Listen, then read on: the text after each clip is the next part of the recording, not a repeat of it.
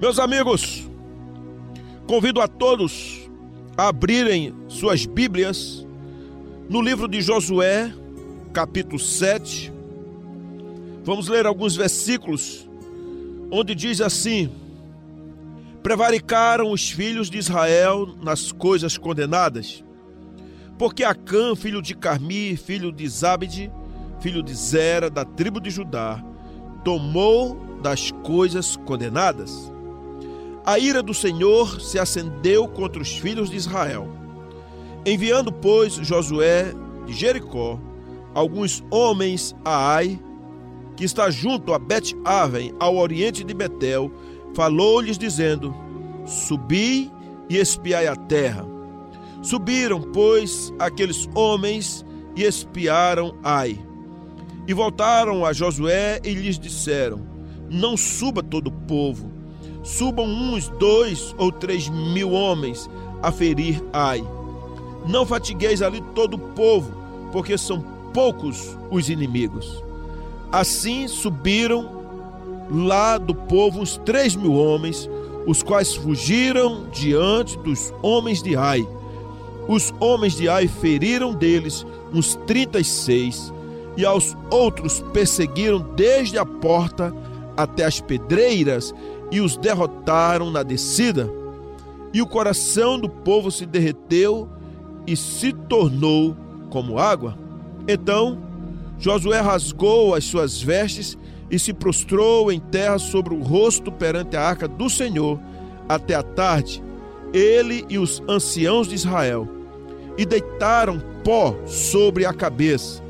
Disse Josué: Ah, Senhor Deus, por que fizeste este povo passar o Jordão, para nos entregares nas mãos dos amorreus, para nos fazerem perecer, tomara nos contentáramos com ficarmos da além do Jordão. Meus amigos, todo o capítulo 7 tem validade naquilo que eu vou falar. De fato, esse livro de Josué, ele é maravilhoso, pois ele trata da conquista da alma. Eu estou falando no sentido, parafraseando e fazendo com que nós possamos fazer uma analogia em relação daquilo que aconteceu fisicamente em Israel, na conquista da terra, na conquista de Canaã, das lutas, das derrotas e das vitórias. E estou agora fazendo isso olhando para a nossa Canaã, que é a nossa alma. Aqui nós temos um capítulo onde trata do pecado de Acã. E quando eu venho falando de libertação da nossa alma, do nosso coração, da conquista da nossa alma, para servir ao Senhor com obridade, com alegria, com vitória, não pode ser feito de qualquer jeito. Muitas pessoas elas vão à igreja ou em casa, elas se ajoelham, passam dois minutinhos e diz assim: Senhor, perdoa os meus pecados. Muito obrigado, em nome de Jesus, e pronto.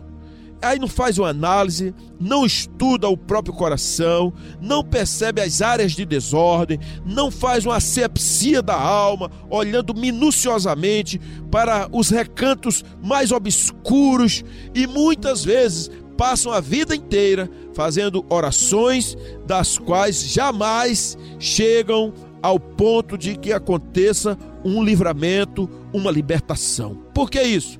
Porque houve uma confissão, mas não houve uma confissão inteligente. Não se sabia exato do que estava pedindo perdão. Eu sei que muita gente gosta de fazer, perdoa todos os meus pecados, mas não consegue se desvendar do pecado porque não vê em si mesmo grandes problemas. Eu conheço irmãos que têm grandes problemas, às vezes com a questão do caráter, às vezes ficam enraivecidos facilmente, outros são idólatras, alguns são avarentos, amam o dinheiro, alguns são raivosos no sentido de que ficam irados, outros têm problema numa área moral eu conheço algumas pessoas assim. Eu sei que todos, ou pelo menos a grande maioria, tem vontade de construir uma vida curada, liberta, mas não conseguem. Alguns dizem, pastor, o que acontece comigo? O que é que está havendo no meu coração? Eu não quero andar desse jeito, eu sofro com isso, eu quero libertação. O que acontece?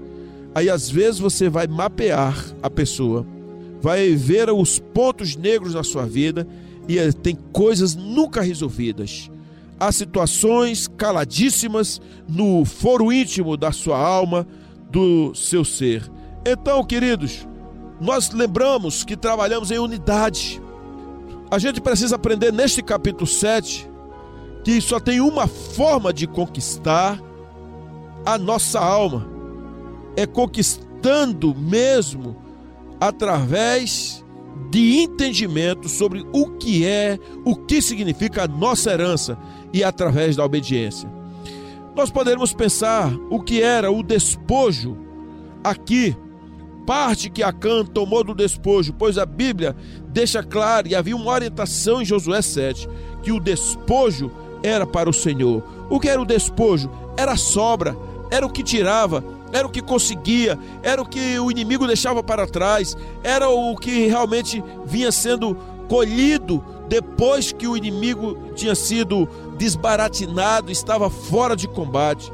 Então, o homem chamado Acã, que fazia parte de Israel, ele conseguiu, apesar da orientação contrária, trazer para dentro da nação o opróbrio, ou seja, o sofrimento, a dor, o momento de tristeza.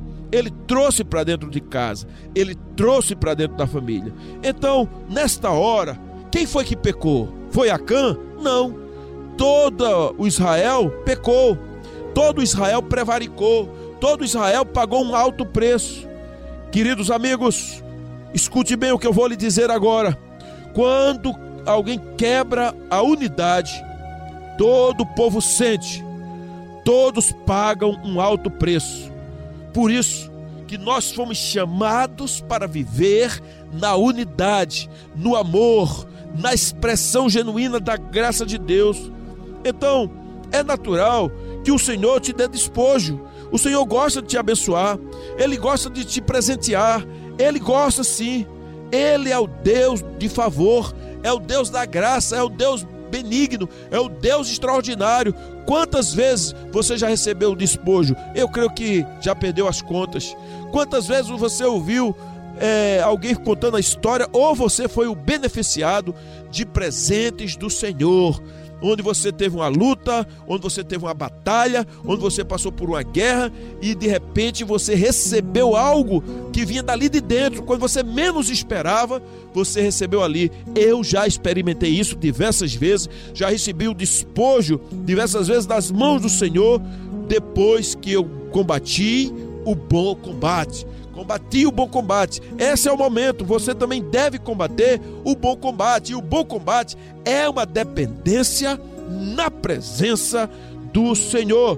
Porém, há ordens expressas do Senhor para cada situação. Não é uma ordem que você decide. Quem decide é o Senhor. Há muito o que aprender, querido, por conta do despojo. Como agir no meio do povo de Deus como nós deveremos agir quando você for atender uma pessoa, uma igreja, fazer uma visita, for pregar em algum local, tocar, cantar. Então, você vai ali por causa da glória de Deus, por causa do amor que você tem pelas pessoas, ou você vai de olho no despojo, você vai olhar e invejar o que tem naquele local. Talvez seja o som da igreja, seja o carro do irmão, seja a roupa, seja o jeito, seja o corpo. Não poderemos pensar nisso, porque nós deveremos só nos apropriarmos daquilo que o Senhor dá para nós. É muito perigoso quando alguém inveja o outro, deixa que Deus mandará através de um irmão, através de uma pessoa, até através de um incrédulo. Ele vem abençoar. Meus amigos, você pode deitar e você pode dormir, você pode descansar, sabendo que o Senhor cuida de você. Será que você crê nisso? Então, em casos onde devemos resolver as coisas, nós devemos ter o cuidado o cuidado de que não sejamos interesseiros, mesquinhos, ladrões, não sejamos malignos, não tenhamos um caráter deformado. A nossa vida, ela é pontuada por situações difíceis muitas vezes. Muitas vezes é pontuada mesmo por calvários, por Getsêmanes, por momentos de lágrimas, por momentos de dores. Então nós não precisamos, em hipótese alguma, forçar a barra para alguma coisa quando o Senhor mesmo está nos dando. Porém, queridos, se for para sofrer o tempo todo, tem algo errado. Há um momento de guerra, há um momento de busca, há um momento de consagração, de jejum, de madrugada, um momento de contrição, há um momento muitas vezes de olhar para dentro de si e dizer: está doendo, estou sofrendo. Você já passou por isso? Eu já diversas vezes. Sabe aquele momento que você se sente meio assim, pânico, se sente enfraquecido, se sente cansado, se sente assim triste, sabe? Então, muitas vezes é nessa hora que você olha assim, aí fala assim: Senhor, olha para dentro de mim. Então o Senhor vai e tira, Ele abençoa, Ele revela, Ele mostra. Agora, se aquilo persiste continuamente, você deita e dorme, dorme, deita, ou mesmo anda, caminha, trabalha e as coisas não mudam, então um sinal, um alerta está mostrando que tem algo errado. O reino de Deus é gozo, paz e justiça no Espírito Santo. O reino de Deus é prazer, é alegria, é domínio próprio. O Senhor mesmo ele estende a sua mão direita para nós. Por isso que o Senhor Jesus disse assim: que nós deveríamos trazer sobre ele todo o fardo, o fardo pesado e sobrecarregado e lançar sobre ele. Mas ele dá um fardo leve, sim, queridos, porque a sobrecarga nós deveremos levar para a cruz, porque foi o Senhor que levou a nossa vida morta e ele restaurou. Você se sente uma pessoa que esteja vivendo a plenitude de Deus? Você pode estar dizendo, não consigo, então faça um mover no sentido do seu próprio corpo, da sua alma, do seu espírito em direção ao Senhor. Será que você não percebe que o Senhor quer lhe enriquecer? Mas, queridos, quantas pessoas fazem retaliação? E a retaliação está em desvendar a ação da alma. Nós precisamos saber o que acontece dentro de nós. Às vezes, nós queremos uma libertação das opressões do diabo Porém, muitas vezes, aquela luta, aquela opressão não é do diabo. Às vezes é a própria ira de Deus, ali com a sua dinamite acesa contra um irmãozinho, contra uma pessoa, porque tem alguma anátema, alguma maldição, alguma coisa que o Senhor disse: olha, não era para você fazer, não era para você tocar, e você se meteu nisso aí, então não tem nada a ver com o diabo, é a minha mão pesando contra você. Por isso que o salmista disse: Enquanto eu calei no meu pecado, os meus ossos envelheceram. Sim, porque enquanto você faz a coisa errada, enquanto permanece no pecado, enquanto permanece tocando no anátema, você vai envelhecer, você vai perder o sono, você não vai ter a visão das coisas. Queridos amigos, queridos irmãos, se você quer deixar o pai bravo, então desobedeça a ele. Se você quer deixar o pai alegre, então acate a palavra dele. Algumas pessoas se tornam traumatizadas ministerialmente por conta às vezes da insistência num projeto próprio, de fazer as coisas erradas, e aquela pessoa vai cansando, vai cansando, vai cansando, chega um ponto que fala assim: "Eu não quero mais esse ministério". Quantas pessoas largaram seus ministérios com vocações? Alguns ensinavam, largaram. Alguns eram pastores e largaram porque ficaram sobrecarregados, fazendo uma coisa que Deus disse: Isso não te pertence. Alguns ministros, alguns presbíteros, diáconos, algumas igrejas têm bispos e estão cansados, e a grande maioria, por causa do excesso de trabalho e o cansaço, se tornam ácidos, falam mal da igreja, falam mal das famílias, falam mal dos líderes e colocam uma posição degradante em suas próprias vidas, em sua própria família? Por isso, meus amigos, nós precisamos saber que o Senhor, Ele de fato é o Senhor da nossa vida e Ele quer que nós não vivamos uma vida de sobrevida, mas uma vida pautada na alegria do Senhor. Então, algumas condições. Acã, aquele homem que pegou os despojos e foi chamado de coisa de anátema, de coisa condenada, ele é uma espécie da nossa alma. Muitas vezes Acã está dentro de nós.